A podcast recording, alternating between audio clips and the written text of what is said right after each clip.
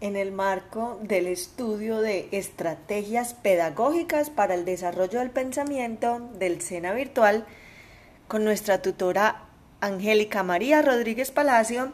Estamos viendo técnicas de formación que si benefician en el estudio, que cuáles conoce, eso como que es y cómo se come, ya lo vamos a ver, y cómo lo implementan las educaciones educativas. Pero antes de eso, que es la reflexión de esta semana, hoy me topo con un artículo de El Colombiano, miércoles 19 de octubre de 2021, y se llama La felicidad es un camino cuesta arriba, entre comillas. Andrés Ramírez es el creador y primer profesor de la cátedra de felicidad en Colombia. Estas son algunas de sus enseñanzas.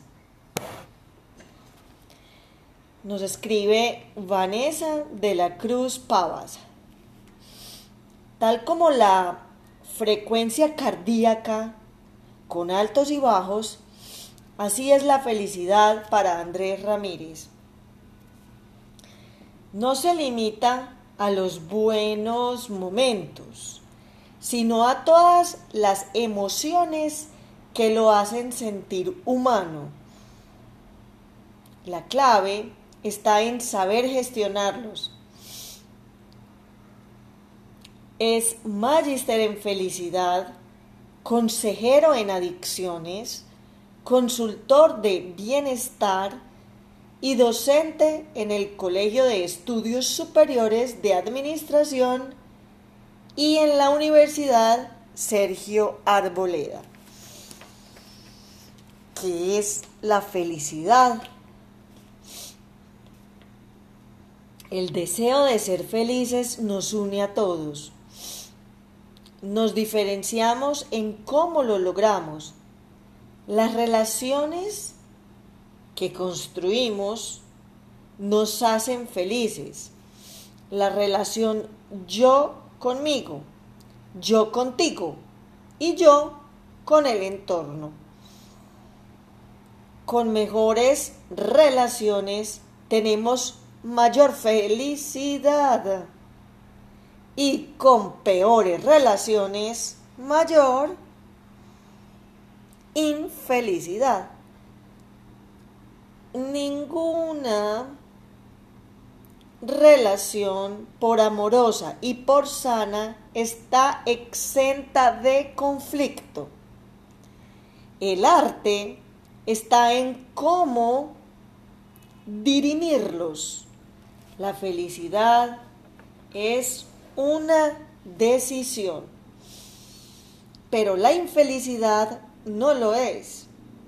Alguien que no puede elegir desayunar, no puede elegir ser feliz. Entonces, una persona con mayores retos económicos no puede ser feliz. Lo mínimo es la comida y el cobijo en las condiciones básicas.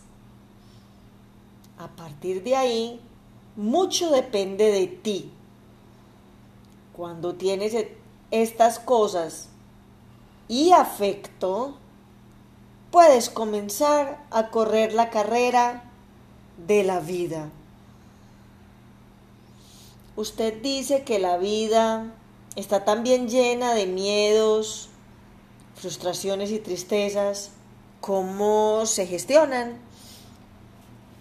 Una persona inteligente emocional identifica la emoción, le da nombre y le da el volumen apropiado.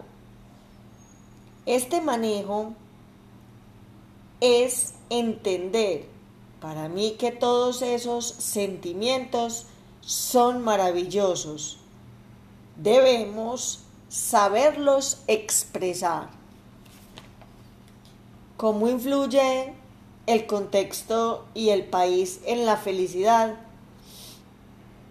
religión, costumbres, comida, historia, familia, todo influye en el ser humano.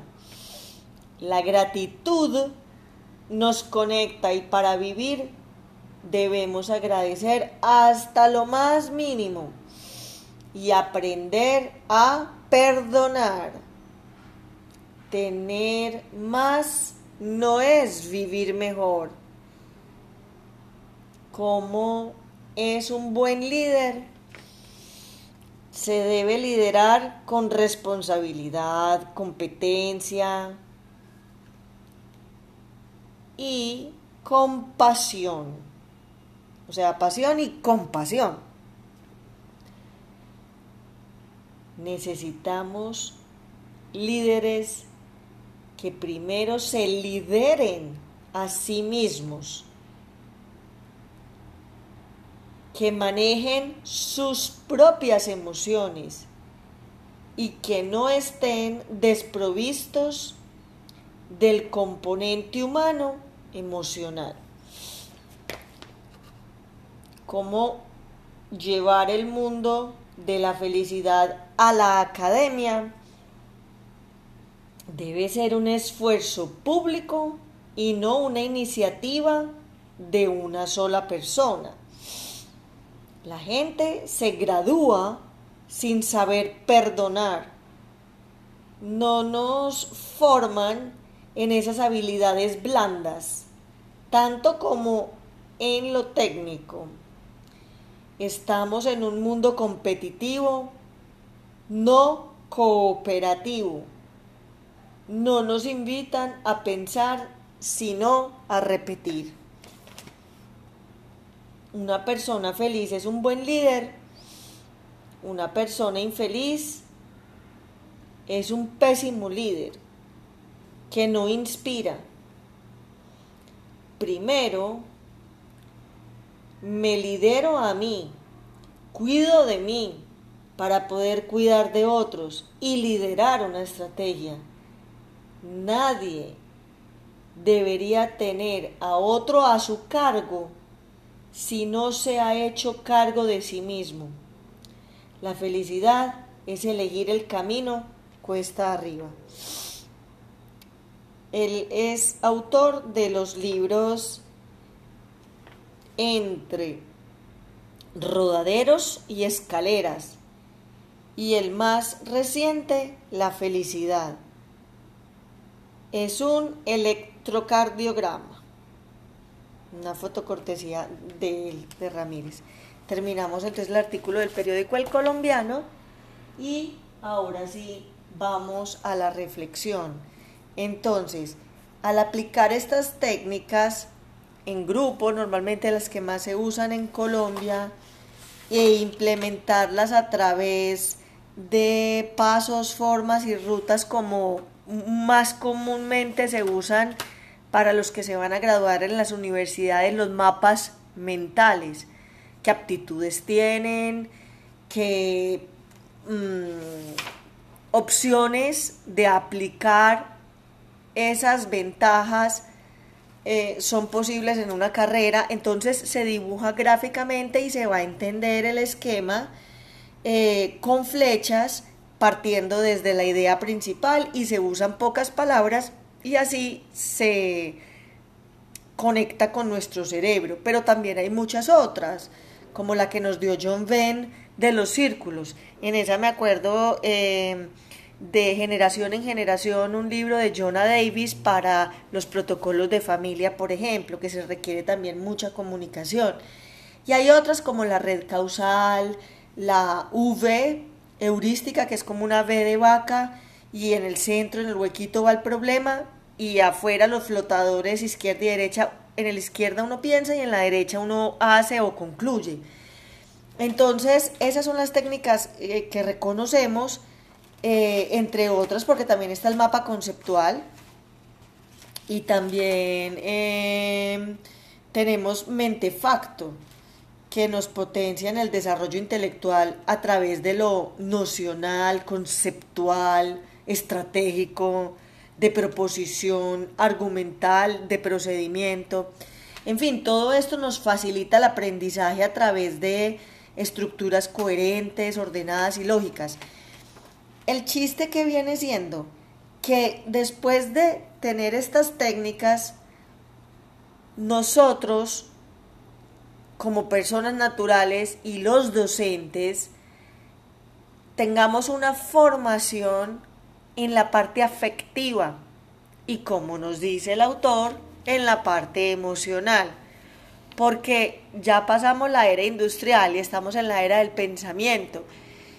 Y el pensamiento va relacionado a las emociones y para potenciar la creatividad debo tener la mejor actitud posible. Entonces, los colegios estamos haciendo bien con tener ejercicio, actividades grupales, algunos trabajos individuales para fomentar la investigación, eh, que acá hay una palabra muy linda que me gusta que es la heurística, que significa búsqueda o investigación de documentos o fuentes históricas. Pero también hay otra que tenemos que tener muy presente y es, ya les voy a decir cuál es, ustedes adivinen, capacidad de las personas para comprender las cosas con claridad y agilidad. Empieza por P. Perspicacia. Correcto. Y de ahí la aprehensión, asimilar bien la idea o el conocimiento en su totalidad. Entonces con esto mm, les dejo la inquietud, como nos dice el escritor, que para tener una clase como de matemáticas, de filosofía, de ciencias, una que esté en el pensum de Colombia de inteligencia emocional, nombrar las emociones, aprender a perdonar, gestionarlas, eh, son una habilidad blanda que nos va a potenciar eh, como seres humanos adultos.